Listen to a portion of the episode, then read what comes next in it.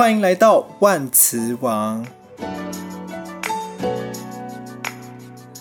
大家好，我是田山竹，非常感谢大家呢来听第一集的万磁王。万磁王这个节目呢，没有大量的正能量，也没有大量的负能量。更没有丰富的知识涵养。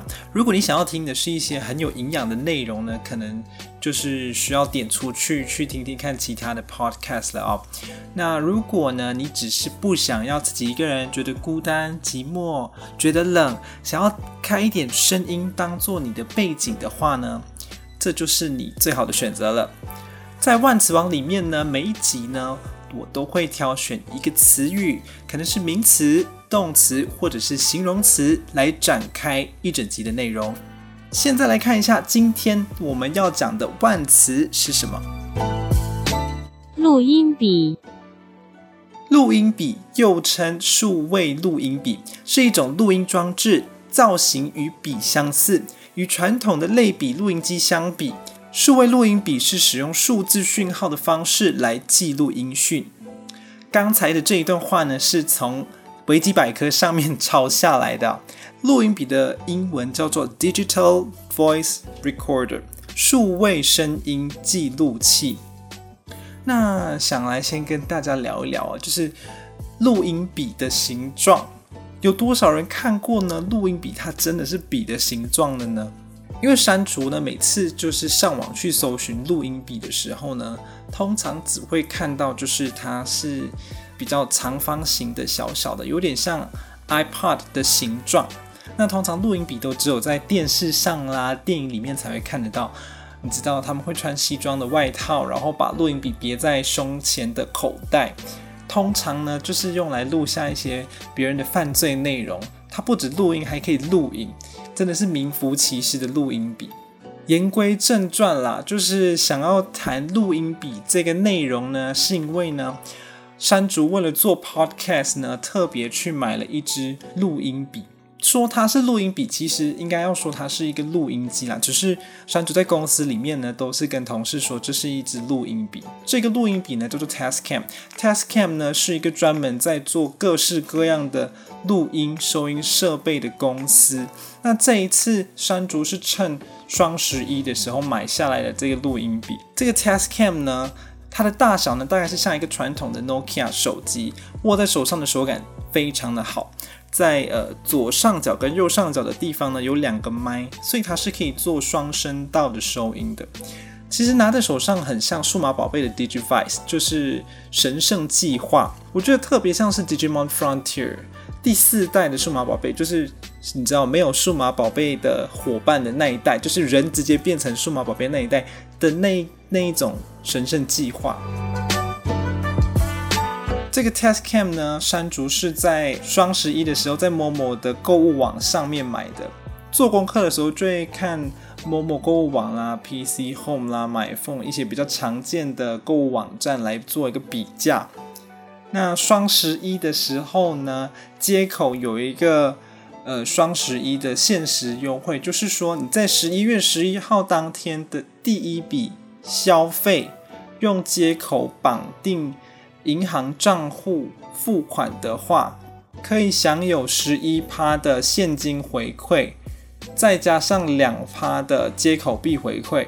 那现金回馈的部分是一百一十一，所以。呃，换算的话，就是你大概消费一千零十块钱，你就可以得到一百一十一块钱的现金回馈。山竹在做功课的时候呢，就是看说，诶，这个录音笔大概它的价钱是三千两百多块，就想说，哇。一定要趁这个双十一呢，有这个优惠的时候，赶快来买这个录音笔。后来我就是在跟榴莲，呃，跟大家介绍一下榴莲。榴莲就是我的亲密的室友。那在跟榴莲介绍的时候呢，榴莲就说：“哎，你干嘛要用呃这个优惠来买这个三千多块的录音笔？因为三千多块的录音笔，你只能拿到一千多块的回馈，倒不如把这一千多块的回馈用来买其他一千多块的东西。”山竹听了，整个人就恍然大悟。对耶，我为什么要局限在这边呢？他就是建议我说，因为我刚好有办这个玉山的 Uber 卡，Uber 卡网购可以拿五趴的回馈，最后最后我就是用玉山的 Uber 卡来刷了这一支录音笔，然后再把十一趴花在其他的地方。这边顺便跟大家推荐一下，就是你是台湾人有办法办信用卡的话，我非常推荐大家去办玉山的这一张 Uber 卡。因为呢，你只要网购就可以得到五趴的现金回馈，是现金回馈，直接扣账单的那一种。平常要怎么刷到这五趴呢？就是如果你有在用接口支付啦，或者是 Line Pay，现在有很多的店家都可以用接口支付跟 Line Pay。你只要接口支付跟 Line Pay 绑这一张卡呢，它就会有五趴的现金回馈，所以非常值得办啊！大家可以去了解一下。没有要用呃接口双十一的回馈之后呢，我其实就提早订了，因为我想说十一月十一号应该大家会订超多东西，然后物流就会来不及把我的东西尽快送到我这边，所以我在十一月十号的晚上就下定了。十一月十一号的白天吧，大概早上我就拿到我的录音笔，拿到 Tascam 就超级开心的，结果发现里面居然没有记忆卡。这个 Tascam 呢，它是要用那种 SD 卡，那种很小张，就是放在手机里面的记忆卡。因为之前的山竹在做功课的时候，发现就是都是看一些 YouTube 的影片啊，或者是一些英文的推荐。这些推荐里面，他们都是在亚马逊买，然后都有附记忆卡。就是所以拿到 Tascam 的时候，觉得还蛮难过的。没关系，就想说今天下班之后，我回家去找出我那一张记忆卡。山竹以前的手机是 HTC 的手机嘛，然后只有十六 G，那时候就买了一张记忆卡，就是想说要扩充这个内存。后来换了 iPhone 的手机之后，就没有再用那一台手机了。我就依稀记得那一台手机里面有这个记忆卡。下班之后兴致勃勃的回到家，第一件事情是走到柜子里面去找出我那一台手机来检查里面到底有没有记忆卡。结果里面。什么都没有，记忆卡没有，里面倒是有一张就是没有用的 SIM 卡，它也也已经死掉了，那 SIM 卡也不能打电话。我就想说，嗯，我有一台单眼，我记得单眼里面好像也有，我就去单眼里面找出我的放记忆卡的盒子，里面只有一张就是 SD 卡，你要转接成 XD 卡，就是你要让电脑读卡的时候用的那一种转接卡。那张卡对我来说也没有用啊，我就再去找出我另外一个柜子里面也有可能会有这 SD 卡的东西，结果我发现里面也只有一张转接卡，悲剧了。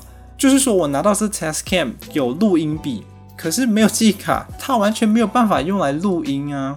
结果最后就只好在家呢 TestCam 接上耳机，因为这种录音设备通常你是可以接上耳机监听测试看这个声音，给大家听听看。现在我是在做一个手指跟手指之间的摩擦，就是他们的收音是非常的敏感的，所以只好乖乖的戴上耳机玩这个麦克风啦。刚刚我在做的这个手指摩擦的动作呢，其实是一种 ASMR。那但是在 Podcast 这边呢，我就呃是用单声道的录音，所以大家没有办法可能听到左右耳会有不同的声音。下一次再跟大家分享。结果当天晚上呢，为了使用这个。Tascam，我就是手刀的，赶快再去订购这个记忆卡。今天已经十一月十四号了，我的记忆卡都还没有来，怎么会这样呢？我是在十一月十一的晚上订的嘛，十一月十二的时候就在 App 上面去看说，说哦，现在它的这个出货进度在哪里？因为在某某的 App 上面，你就是可以看到说你已经下单，然后它现在是拣货，拣东西的拣，拣货理货。然后配送，十一月十二号的时候就发现哦，他已经在拣货，想说嗯，应该很快就会来了吧。他在配送的那一格呢，就有写说最晚十一月十三号会配送。结果今天都已经十一月十四号了，我的记忆卡都还停留在拣货的阶段，也就是说他还没有理货，就是都已经过了两三天了，他到现在都还没有到他应该有的进度，我就很紧张啊，就想说打电话去给 Momo 来确认一下。结果上网去搜寻，诶，某某购物找不到客服的电话，诶，只有某某电视某某购物的那一个电话。反正就不管嘛，我就是很急，很想赶快得到我的记忆卡，就打过去。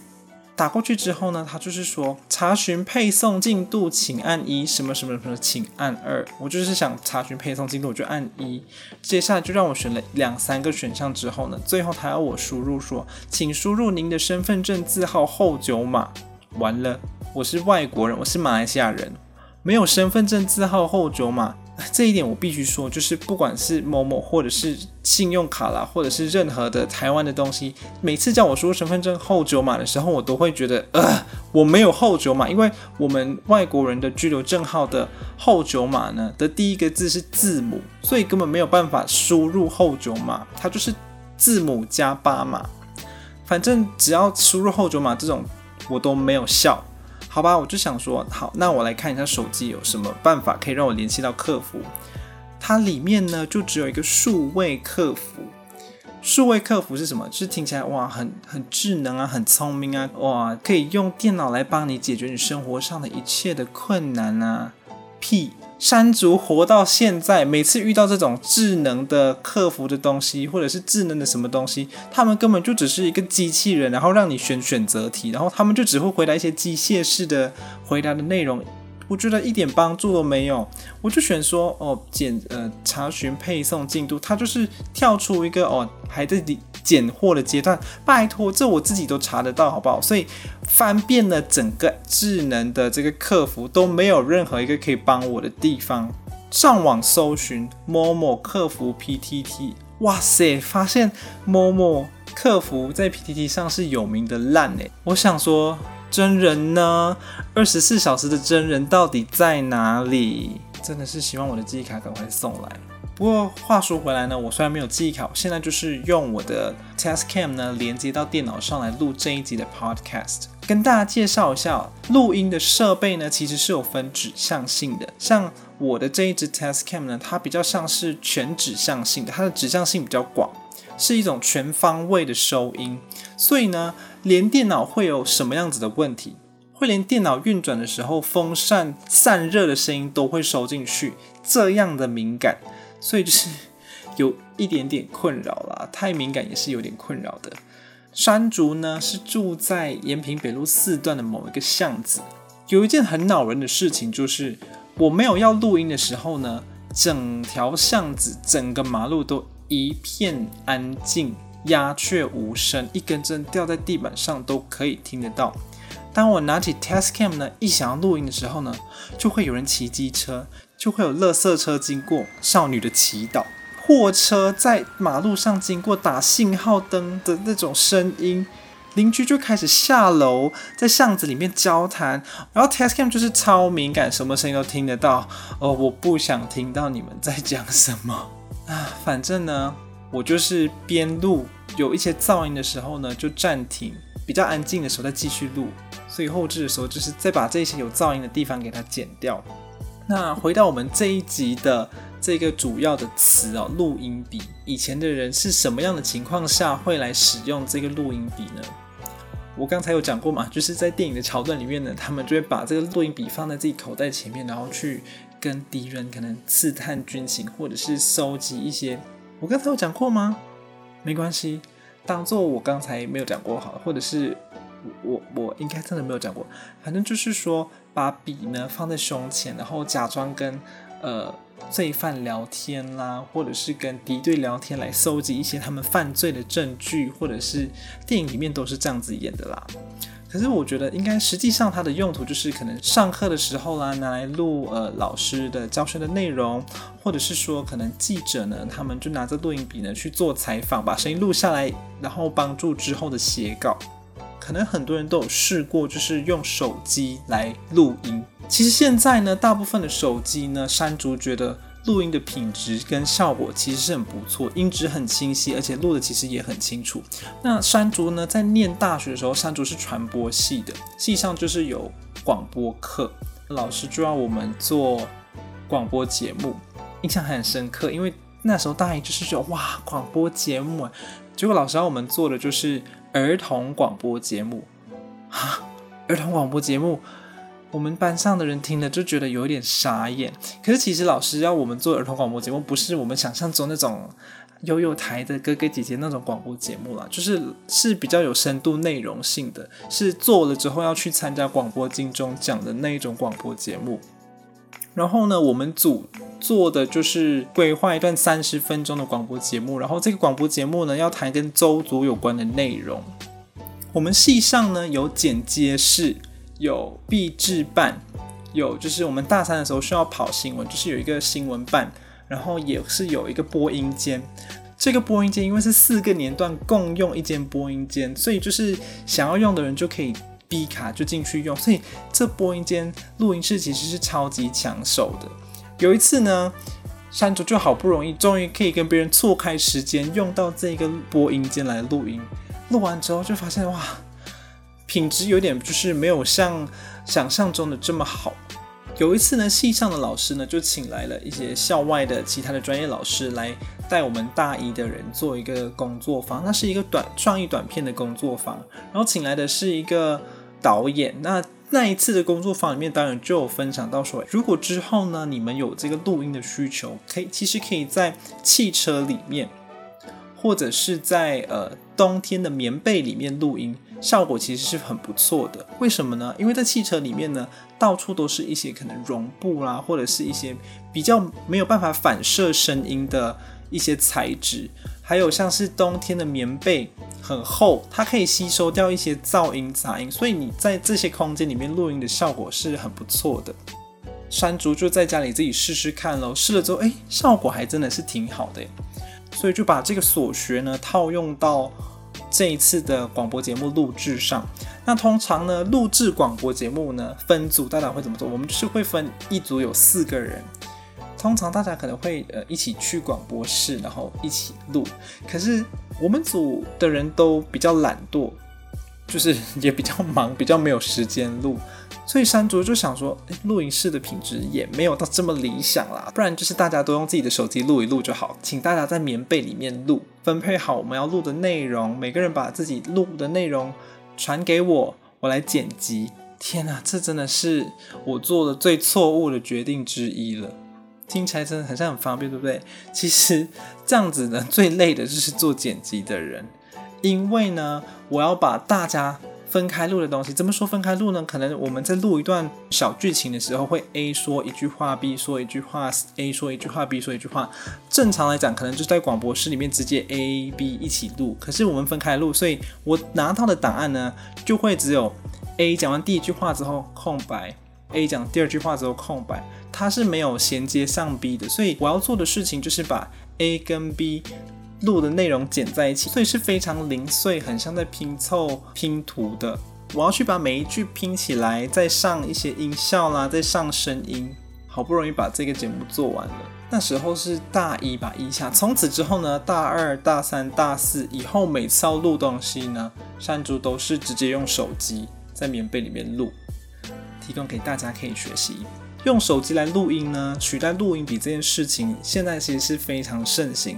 尤其是像山竹呢，现在算是一个文字兼影像工作者，有时候呢需要去参加一些记者会，你就会看到很多记者呢，他们都会直接拿手机录影啦、录音，或者是看到一些广播电台，他们会带一支录音笔，他在录的时候呢，他就会把他的录音笔呢挂在现场的喇叭上。这样子做就是可以把它的录音笔呢非常靠近喇叭，可以收到喇叭的声音，收得最清楚。然后回去呢就方便他们剪辑成广播档去播出。山竹呢，因为山竹也是会需要去录一些新闻的旁白。我公司的人他们以前在录的时候呢，就会去用那种采访受访者的麦克风录。这样子其实很麻烦，因为你录完之后呢，你还要把档案从相机里面拿出来放到。电脑里面再去打开剪辑的档案，去把影像跟声音分离，然后再拿声音。品质呢，对山竹来说也没有到很优。后来呢，山竹就是还是坚持要用自己的手机录，因为手机录真的很方便，不需要一直去拿一大堆的设备器材。一开始呢是在一个小房间里面录，这小房间里面其实回音很重，它是算比较空旷，所以回音感会重一点。那时候呢是正值冬天，所以呢我就用羽绒外套盖着我的头，然后靠在桌子上面录。你想象一下画面是不是很克难？我还要把要录的内容呢列印出来，然后你就是想象我把纸放在桌上，然后整个人埋在桌子里面，再用羽绒外套把我的头盖起来，为求最好的音质效果呢，真的是差一点闷死都在所不惜。每次录完都会觉得哇，这个冬天变温暖了。可是有一个问题，就是常常会在这样子录的时候，其实看不清楚字，因为盖起来之后是很暗的。就这样子录着录着呢，录了一段时间之后呢，这一间小空间呢，被主管规划要当做一间主管办公室，所以意思就是说我以后不能够在这边录了，我可以去其他地方录。可是你知道录旁白是一件很私密的事情，就是我不想要在一个大庭广众、众目睽睽之下录。可是去到我们的会议室里面，虽然可以把门关起来，可是会议室的空间比较大，所以回音也比较大，这样录起来的效果其实没有到很优。所以那时候呢，山竹就去参考了，就是网络上会卖一些录音箱，有些人很喜欢录翻唱啦之类的，去看一些录音箱。本来是要去淘宝买了，点开他们的图片一看，诶，那录音箱看起来就是一个正方形的盒子，里面塞了一些吸音棉。那我就想说，那我不就自己做就好了吗？所以山竹呢就收集了一个比较厚的箱子，然后去太原路上，就太原路有很多五金行，就去五金行去调查，诶，比较厚的一些吸音海绵的价格，然后就是买回来自己裁成适当的形状，就是把空箱子塞满。所以现在呢，山竹在公司录旁白的时候呢，就是会把印好的稿子就是放在箱子的底部，这箱子就想象它是一个么字形，有一面是我的头可以探到里面去的。就放在箱子的底部，手机摆在平面上，然后靠近箱子底部，就把头探进去里面，这样子录。录完之后，再经过电脑稍微后置降噪一下，效果是还是不错的，提供给大家参考。那因为呢，山竹其实对这个音质。呃，稍微有一点要求啦，虽然没有说像别的更专业的人要求这么高，可是我就是有一点要求。常常呢去记者会的时候啊，或者是有时候出去采访呢，我当摄影，其他人当记者的时候，我就发现呢，文字记者呢，他们其实常常会需要把现场的声音收下来，然后他们可以回去写稿，这样子他们就不需要另外再跟摄影拿档案，他们就是会用手机录音。我就看到他们就把手机开了录音之后呢，摆在自己身边。你知道记者跟受访者的座位之间可能是有一小段距离，因为这样子才不会让大家觉得呃比较不舒服。可是这样子的距离呢，会让收音的品质不太好。刚才。山竹有说过嘛，手机其实也是比较全指向性的收音，所以你越靠近发出声音的地方，你收到的效果就越好。如果你比较远，像坐在旁边，你就放你身边，然后那个人坐离你很远的话，你收到的声音其实听起来是很空旷的，回去听了就是也很不清楚啊。你要写稿也很辛苦啊。所以山竹自己在采访的时候呢，想要呃录受访者的声音，通常会把手机。都超级靠近受访者，根本就是要喂它吃的程度，这样靠近我才满意。然后回去就会觉得，哇，山竹真的是好会录音。所以呢，提到录音这件事情，有了今天的 podcast，再重复一遍呢，今天来教一下大家关于录音的这个小技巧。如果想要用手机录旁白，或者是用手机来录一些讲话的声音的话，建议呢可以在棉被里面录。教你们一个姿势啊，如果你们的床是有床架或者是稍微垫高的话，你可以跪在地板上，把手机放在床上，人跪在地上，上半身呢靠近床，把棉被呢从后面盖住自己。这时候呢，你在一片黑暗的棉被里面录出来的品质是会比较相对不错的，因为这些棉被呢会帮你吸收掉一些不必要的杂音。但是呢，在录的时候呢，稍微要跟手机。有点靠近，又不能够太靠近，要保持一点距离，因为这样子才不会喷麦。那这就是在今天的主题之后呢，可能可以教给大家的一个小技巧。谢谢大家呢，听我讲了这么多，今天的节目呢就到这里了。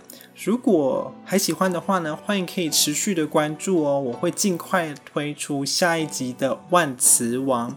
可以的话呢，也帮我评价五颗星。如果有什么建议的话，也可以留言指教。那我们下次万磁王再见喽。